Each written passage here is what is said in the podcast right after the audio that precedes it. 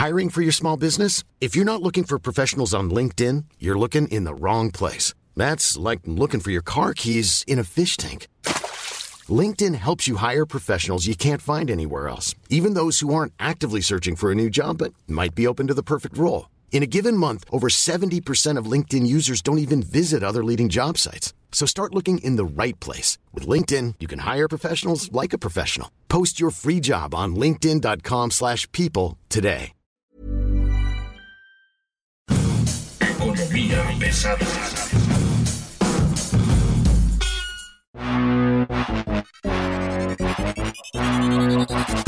¿Cómo están ustedes? Bienvenidos, muy buen día. Este es Economía Pesada, mi nombre es Luis Carriles, me encuentra como arroba Luis Carujos y como siempre, hoy le tenemos un espacio de análisis y reflexión sobre el acontecer económico de corto y mediano plazo. Por supuesto, les vamos a adelantar un par de cosas de lo que está ocurriendo en el sector económico para que usted que nos está escuchando tenga la certeza de que estamos cuidándole como nadie su bolsillo. Y tenemos con nosotros a Mario Alavés, editor de finanzas del Sol de México. Mario, ¿cómo estás? Muchas gracias, Luis. Es un gusto que esté Mario aquí con nosotros. Rápidamente le contamos qué tenemos que tener pendiente, sobre qué tenemos que estar pendiente y cuál sería el acontecimiento más importante ocurrido en estos días. Bueno, el debate de Donald Trump y Joe Biden y la clara hegemonía del presidente Trump sobre Biden, sobre todo en el dominio de los temas. Creo que el asunto para nosotros va a tener repercusiones en varios sentidos y es parte del proceso de lo que hoy le vamos a lo vamos a comentar, ¿no, Mario? Así es, pero yo no sé de qué me estás hablando de dominio de temas y de que quién ganó. Por supuesto, no, Trump no, no, ganó. no, es que- Señores, señores, Trump ganó. Vamos a hacer Gran A ver. América de nuevo. Viene el mismo discurso y, y- y me pareció que es bastante más dominante él sobre Biden. Viene del mismo estilo, no se habló de nada. Generó caos en el debate, habló de teorías conspiracionistas, pero de ahí en fuera ni siquiera me atrevería a llamarlo debate. Aplastó a Biden. I'm not going to answer the question Why because you answer that because question? the You question put a lot is of the new question Supreme Court is justice, the radical question- left. Will you Who shut is up, on, man? Listen, who is on your list, Joe? This Who's is on your so- list? All right. Gentlemen, is- I think This we've is ended so this. He's going to pack the court. We have, en- no, give a list. we have ended this segment. We're going to move on to the second segment. That was really a pro- productive segment, wasn't it? Keep yapping, man. The people understand, Joe. No, no hubo resistencia. Cuando Donald Trump le dijo Joe Biden, tuvo toda la razón. Vamos a ver qué pasa ahora con Trump con COVID. Yo sí creo francamente que, digo, tampoco, tampoco es, que es gran cosa que te vamos a esperar de ambos en todos los sentidos. No es que nos vaya mejor o peor con Biden o mejor o peor con Trump. Creo que en, en el mejor de los casos nos va a ir mal con los dos, tan mal como nos está yendo ahora. ¿En qué le afecta al ciudadano mexicano común y corriente el pandemonium que se puede armar en Estados Unidos en esta elección? Mira, nos puede afectar desde muchos puntos de vista. Para empezar, el más inmediato sería el tipo de cambio en algún momento. Ok. Eh, entre más se acerca la elección, el estilo de Donald Trump es intensificar sus bravatas. La mayoría son efectivamente bravatas, pero eso no quiere decir que no afecte el, eh, tipo de cambio. Recordemos lo que ocurrió en 2016. Que es lo más sensible, ¿no? De- en todo caso. Si nos pega el tipo de cambio, la inflación se va a seguir saliéndose de control como ha venido ocurriendo en los últimos dos meses. O sea, nos va a pegar en tipo de cambio, nos va a pegar en costo de vida, en inflación, en, en estas cosas que usted compra, importa, que son nacionales o importadas. Sí, y aparte se va a seguir deprimiendo el consumo, que representa dos terceras partes del crecimiento económico del país. ¿Qué quiere decir esto? Nos vamos a seguir estancados con los niveles que tenemos actualmente en la pandemia. A lo mejor no caemos más, pero va a, tar- va a tardar más tiempo en recuperarse el consumo. ¿Tú ves con el debate cambios en lo que pudiera ocurrir en el mediano plazo de aquí a la elección? Tendríamos que esperar por lo menos el segundo debate, a ver si hay algún cambio en el estilo, a ver si, si vuelve a salir Joe Biden, porque no ha salido. Joe Biden no ha dicho absolutamente nada nuevo en un mes. No ha hecho una sola propuesta nueva en un mes. Es más, no ha hecho ninguna propuesta desde que fue nominado candidato demócrata.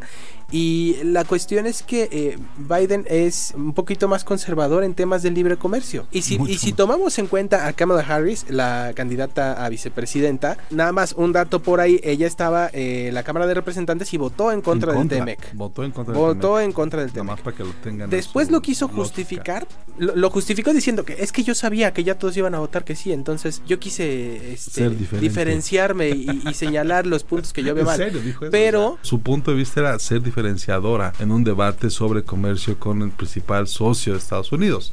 y tú eres la candidata demócrata con mayor oportunidad para esto, híjole, ¿no? Yo de pronto no creo que en los elementos macroeconómicos vaya a haber demasiado cambio entre uno y otro, pero en los detalles sí. Yo sí creo que en un momento dado, si se viene el Joe Biden y su fórmula se apunta como ganadores, tendremos eh, al menos en cuatro puntos muy importantes este frenos in- interesantes. Uno de ellos, el ecológico, el ambiental. Dos, el tránsito de personas que como sea se ha ido, se había ido liberando hasta que llegó el tema de la pandemia. Tres, el tema de la propiedad intelectual. Y cuarto, veremos un tema muy metido con el asunto laboral, ¿no? El, el tema de cómo son las relaciones laborales en México y demás. Si ya hubo una intromisión de Estados Unidos en el TEMEC, en cómo se iban a manejar las cosas, yo creo que si llegan los demócratas, esto se va a profundizar un poco más. Y sobre todo recuerda que ahorita hay una alianza muy interesante entre जो ट्रम्पका que es el líder, digamos, de la CTM de Estados Unidos, y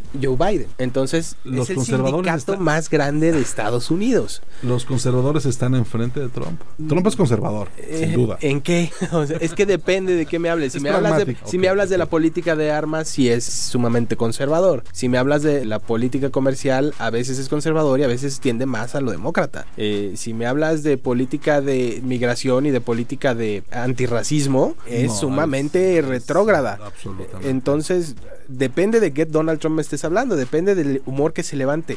Y hemos sobrevivido con él cuatro años. Yo creo que se aprendió a, mm, no quisiera decir domar, pero sí controlar sus rabietas, a sobrellevarlo. Digo, El las, mundo aprendió las- a sobrellevarlo. las rabietas, las rabietas que hizo, las que más nos pusieron a temblar, fue la de tercer país seguro, que nos dijeron o frenan la, migración, migración. en tantos días o les trono el Tremec. ¿Y qué creen? Se frenó la migración mágicamente. El muro lo puso del, de este lado del Bravo, pero del otro De- lado del Suchiate. Exactamente. Entonces, creo que eso fue una, uno de los momentos más álgidos. Creo que otro de los momentos más álgidos fue al inicio, antes incluso de que tomara posesión, cuando empieza a hacer los anuncios de que iba a sacar a Ford y a GM de México Ah, para sí, claro, a Estados cuando- Unidos. Ahí el dólar llegó a 25 pesos. Ahorita está en 22 o 23. Imagínense el tamaño de, del cisma que generaron esas declaraciones. Que ahí el dólar llegó a 25 pesos. Ahorita con pandemia estamos en 22. En ningún momento en la pandemia llegamos a 25. Hay que estar atentos a esos, a esos elementos, me parece. Inflación, dólar, crecimiento y por supuesto a los detalles, ¿no? Pequeños detalles como el tema laboral, como el tema de derechos humanos, como el tema ecológico. ¿no? Que al final del día pueden convertirse en un alto costo para la economía mexicana. Eso sería por el tema del debate de Donald Trump y para mí, sí, yo sigo creyendo, la verdad es que pues vimos un Trump como es. Que ojo, a mí me gustaría ver a Joe Biden Asumiendo. platicar con Andrés Manuel López Obrador. Porque sería como una... Sería como un debate. pero, pero despacito. Este es un tema que queríamos dejar hoy en la mesa y bueno, el tema inflacionario, el tema dólar, el tema migración, el tema laboral y el tema medioambiental, digamos, van a ser los principales elementos que a México nos pueden afectar más allá del discurso que se pueda dar de ambos lados. Yo creo que los conservadores están más del lado de los demócratas hoy. El proteccionismo está más, de ese lado que del lado de Trump en, en la parte que a nosotros como país nos interesa, en términos de inversión, en términos de crecimiento y en términos de empleo. Es un tema, otro que traíamos en la agenda y que me parece que usted no debe dejar de lado, tiene que ver con el tema de Ban- Banco de México. Así es, Luis Carriles.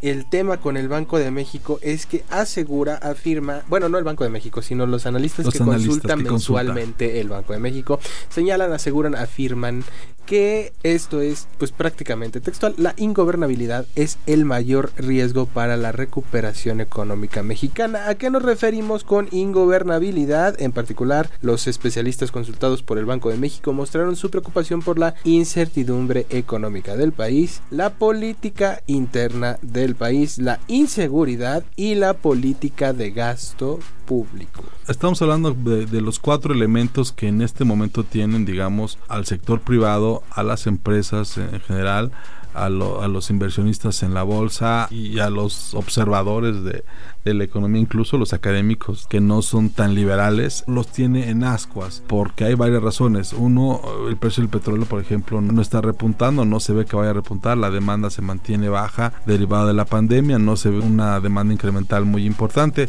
es más bien inelástica, pero hacia abajo sí se fue muy fuerte con el tema de la pandemia por el, por el lockdown muy económico. El tema del precio del petróleo es uno, el tema de los ingresos, la caída de los ingresos es muy importante, las caídas de los ingresos del gobierno federal no hay manera de compensarlo y está buscando el gobierno la creación de nuevos ingresos. Recuerde usted que cada estación de gasolina donde usted se para está usted pagando impuestos, ¿no? Es prácticamente un impuesto progresivo que le pega a toda la cadena del transporte, de la movilidad y por supuesto en el gasto familiar. También viene el tema de las telecomunicaciones, ¿no? Entonces hay una caída en los ingresos y en los derechos muy importante que no se ve cómo se vaya a compensar en el corto plazo. ¿no? Efectivamente. eh, Bueno, en mediano, corto plazo, ¿no? Yo diría que está un poquito largo. Tenemos que entender una cosa.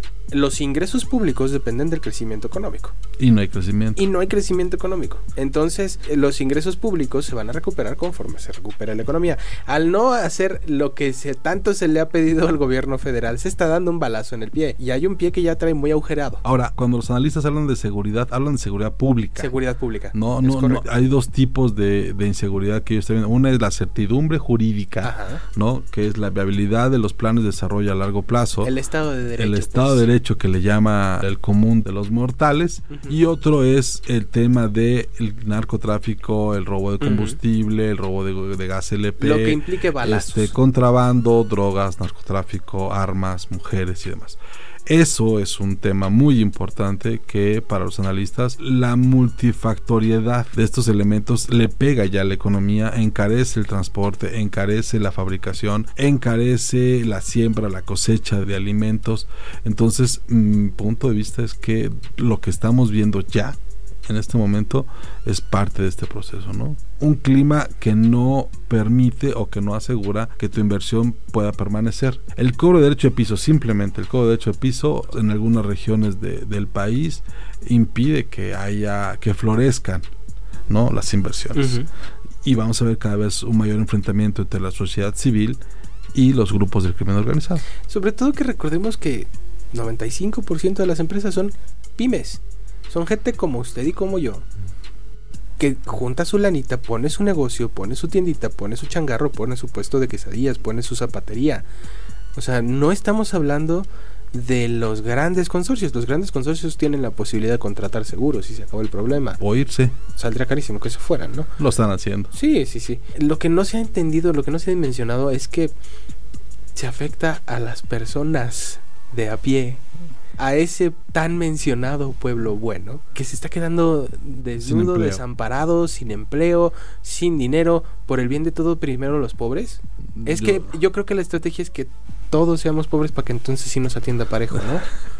Honestamente no creo eso. Creo que puede pasar eso, pero no creo que quiera eso. Esa es la encuesta de Banco de México que me parece en este momento sí hay que tomarla muy en cuenta, ¿no? Sobre todo eh, en esta parte que entiendes por entiendes, ¿no? Seguridad pública, certidumbre jurídica, en este momento son dos cosas diferentes, pero las dos están afectadas, ¿no? Claro. La operación en la calle de las compañías por un lado y la posibilidad de que al gobierno se le ocurra expropiar o dar reversazo como en la reforma energética o sostener O como o- Constellation Brands. o, o consultas populares que impidan la, el desarrollo de una inversión como lo que ocurrió en Baja California, eso por ejemplo es un problema. que ya había gastado mil millones de dólares. Eh, o, que, o, o el regreso de la Secretaría de Marina a los puertos, ¿no? Que ya es Pues sí, formal. la militarización Eso, de los puertos. Eso es curioso porque las empresas no lo dicen, pero no creen ellos que vaya a mejorar la seguridad en los puertos.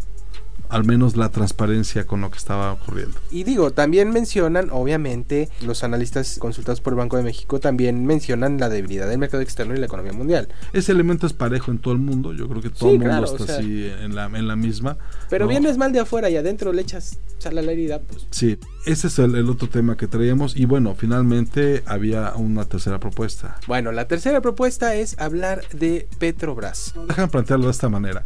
Señores, señores, con ustedes, el gobierno de Brasil va a vender sus refinerías. No, no todas. Ah, bueno. Se va a quedar con cinco. Va a quedar con 5. Vale, el gobierno de Brasil decide no acudir a una reforma constitucional ni reforma legal, sino va directamente a la Suprema Corte de Justicia, que es prácticamente aliada del presidente Bolsonaro, y decide que tienen la oportunidad de privatizar, ahí sí, las refinerías de Petrobras. Es correcto, Luis. Este fallo de la Corte de Brasil ya, ya ocurrió. Les autorizaron vender ocho refinerías. ¿Cuánto van a pagar? Eh, estaban por los 16 mil millones de dólares. Por ocho refinerías. Ocho refinerías, 16 mil millones de dólares. Déjeme explicarle, dos bocas va a costar 8 mil millones de dólares. O sea, usted podría comprar tres refinerías de Brasil, bueno, dos y media refinerías de Brasil, con los 8 mil millones que se va a gastar en dos bocas. Es correcto. ¿Por qué lo está haciendo Brasil? Petrobras prácticamente es la segunda o la tercera petrolera más eh, endeudada del mundo. Nosotros tenemos el honor de ser los primeros Sí, con claro. Pemex, pero la deuda de Brasil, la deuda de Petrobras asciende a 86 mil millones de dólares, 86 mil, 87 mil. ¿Cómo lo justifica el gobierno de eh, Jair Bolsonaro? Es a través de una desinversión de activos no estratégicos. Yo me pregunto si no es estratégico hacer gasolina No, no lo es. en un país de 200 millones de personas, No es estratégico. ¿no? Digo, entiendo la parte de deshacerse de la participación que tienen en Braskem Idesa y Odebrecht en una petroquímica, pero vender ocho refinerías que te costaron y que, y que hiciste con dinero público, pues eso sí es una privatización. ¿Por qué? Porque están vendiendo un bien que es propiedad de una empresa paraestatal y por lo tanto es propiedad Del, del Estado. Estado, de los brasileños Y la vendieron. Y la vendieron. Y están ¿Por, vendiendo por qué no es estratégico tener o producir combustibles? Porque el mercado en este momento en Brasil te permite que, que pueda haber un empresario nacional haciéndolo o comprar en el mercado el combustible que necesitas. No necesariamente tú tienes que hacer todo. Ah, no, eh, o sea, como estrategia de negocio está bien. Necesitan liquidez para pagar una deuda que es insostenible. Pemex, cuando las barbas Cuando de, las barras de, de Petrobras, veas veas cortar, pon las de Pemex a remojar. Esta es una especie de rescate también. Es utilizar los recursos Es que un rescate tiene. al revés. Es una forma neoliberal de hacer un rescate. Exacto. Porque son recursos valiosos que tiene Petrobras, pero que pues es, es como cuando uno va a empeñar las joyas al monte. Cuando uno no tiene dinero y tiene que pagar una deuda, va y empeña sus joyas, paga la deuda y se acabó el problema. Se está deshaciendo de cosas, pero Lo pues, interesante es eso, aquí, pagar. lo interesante aquí es el método. No está buscando una reforma legal, constitucional que tendría que tener para hacer esta venta de emergencia. Está buscando directamente a la Corte, a la Suprema Corte de Brasil, para- controlada por para- Jair Bolsonaro. que son sus amigos, para lograr la autorización de la venta de un bien público que él define como no estratégico y que no está como estratégico en la ley. Entonces, pues es una lección, de verdad, este, cuando acudes a la Suprema Corte y la Suprema Corte te da los fallos, digo, no es que estemos hablando aquí de, de lo que ocurrió la semana pasada con el juicio de, de la consulta popular, sino, pues si tú acudes a la Corte y la Corte te da lo que tú quieres, bueno, pueden pasar cosas como esta. En Sí. fin, esta es economía pesada. Por favor, tómelo en cuenta, sobre todo para sus bolsillos. Ahorre, gaste poco y de verdad cuide su ingreso. El último dato que les quiero dar hoy, eh, la Secretaría de Economía actualizó la NOM 005 que implica que las todas las gasolineras del país van a tener que cambiar o actualizar los despachadores que utilizan. ¿Saben cuánto les va a costar esto a todos los gasolineros del país? 20 mil millones de pesos. Es que sí, 300 mil 300 mil pesos por cada uno, creo. ¿no? 300 mil pesos por cada bomba. Por cada Hay más de 64 mil bombas en el país y esto tiene que estar listo el jueves. Oiga, y ya, ya, ya para irnos muy rápidamente. Este lunes presentan, bueno, se supone que presentan el plan de emergencia, Lo iban a presentar la semana pasada. pero bueno, eh, se espera que. Es esta- más, lo iban a presentar en febrero. se supone que esta semana presentan el plan de emergencia, Emergencia, o eh, de reactivación infraestructura, de económica, reactivación, plan de, de algo así. infraestructura, eh, plan de todo eso. Un plan. ¿no? Un plan económico de emergencia que incluye inversión en energía, construcción, transporte y vivienda. Ahí se lo dejamos. En cuanto lo presenten, le prometo que lo divulgaremos aquí y le explicaremos prácticamente lo que se puede hacer. Esto es Economía Pesada, muchas gracias. Les recomendamos las claves del mundo con Víctor Hugo Rico y Jair Soto, un viaje con los oídos. Y recuerden suscribirse a nuestro podcast en Acast, Google Podcast, Apple Podcast, Spotify, Deezer y seguirnos en Twitter en arroba podcast OEM para escuchar toda la oferta de podcast que tiene la Organización Editorial Mexicana, la organización periodística más grande de América Latina.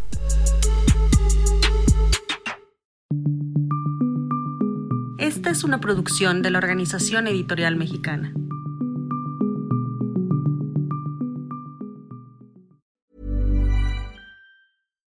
When you make decisions for your company, you look for the no-brainers. And if you have a lot of mailing to do, stamps.com is the ultimate no-brainer. It streamlines your processes to make your business more efficient, which makes you less busy. Mail checks, invoices, legal documents, and everything you need to keep your business running with stamps.com. Seamlessly connect with every major marketplace and shopping cart. Schedule package pickups and see your cheapest and fastest shipping options from different carriers with rates up to 89% off USPS and UPS rates. And with the stamps.com mobile app, you can take care of mailing and shipping wherever you are. Make the same no-brainer decision as over 1 million other businesses with stamps.com. Sign up with code program for a 4-week trial plus free postage and a free digital scale. No long-term commitments or contracts. That's stamps.com. Code program.